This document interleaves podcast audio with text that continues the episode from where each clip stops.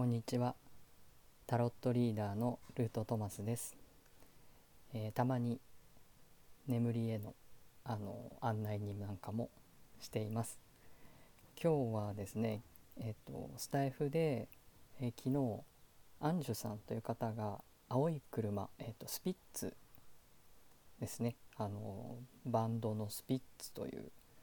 えーミュージシャンの「青い車」という歌をですね歌っておられたのを聞いてそれがずっと頭から、あの離れなくて気になって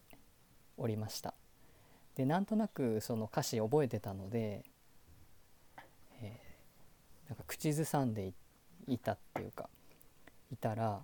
あのすごい気になる歌詞満載っていうことに気がついて、えーそのお話を今日は、え興奮冷めやらぬ状態で お話というか収録をしたいと思います。多分1990年代の、え半ばぐらいの歌じゃないかと思うんですけど、まあ、僕は当時大ファンでスピッツの大ファンで、えー、と体育館みたいなところでやってたライブにも行ったりとか、まあ、2回ぐらい行ったような気がしてこの「青い車」という歌も、え生で聴いた記憶があります、えすごく人気が高い歌だったのでそれをやるとみんなすごく、えー、と喜んだというか盛り上がった覚えがあります。あの始まり方もすごくあの印象的な出だしなので、えーっとそういうことを懐かしく思い出したんですけどもあの歌詞でですねあのー皆さんも YouTube などで見ていただくとわかるんですけどその「君の青い車で海へ行こう」え置いてきた何かを見に行こう」「もう何も恐れないよ」えそして輪廻の果てへ飛び降りよう」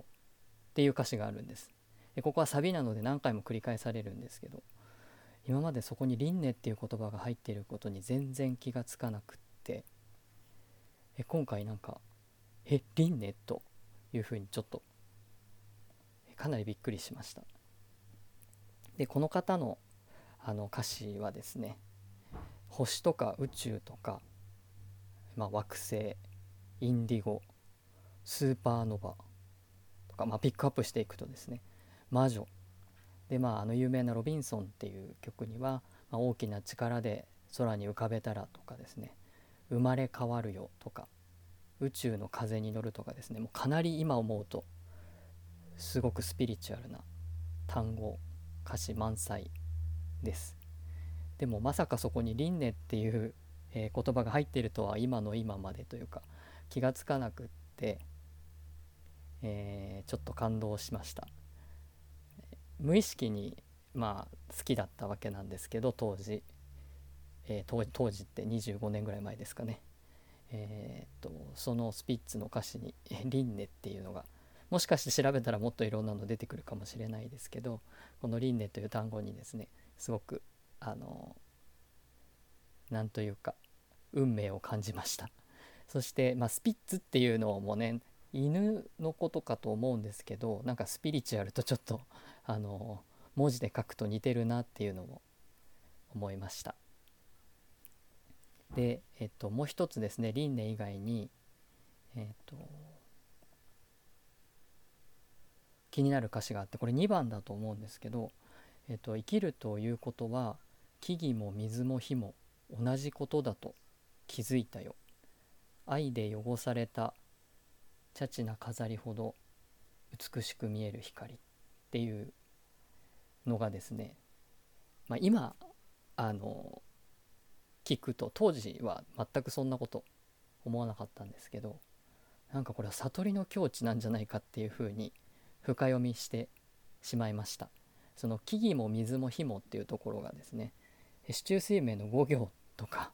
あとは神羅万象あとは諸行無常とかですね。なんかそういうふうに人間も植物も結局あの生まれては滅びていくというかですね。そういうふうにする運命は同じなんじゃないかっていうなんか悟りの境地に至ったんじゃないかってさらって歌詞では2行ほどであ1行かであるんですけど、まあ、そういうものとか、まあ、その続きに「愛で汚された」っていう歌詞があって、まあ、これは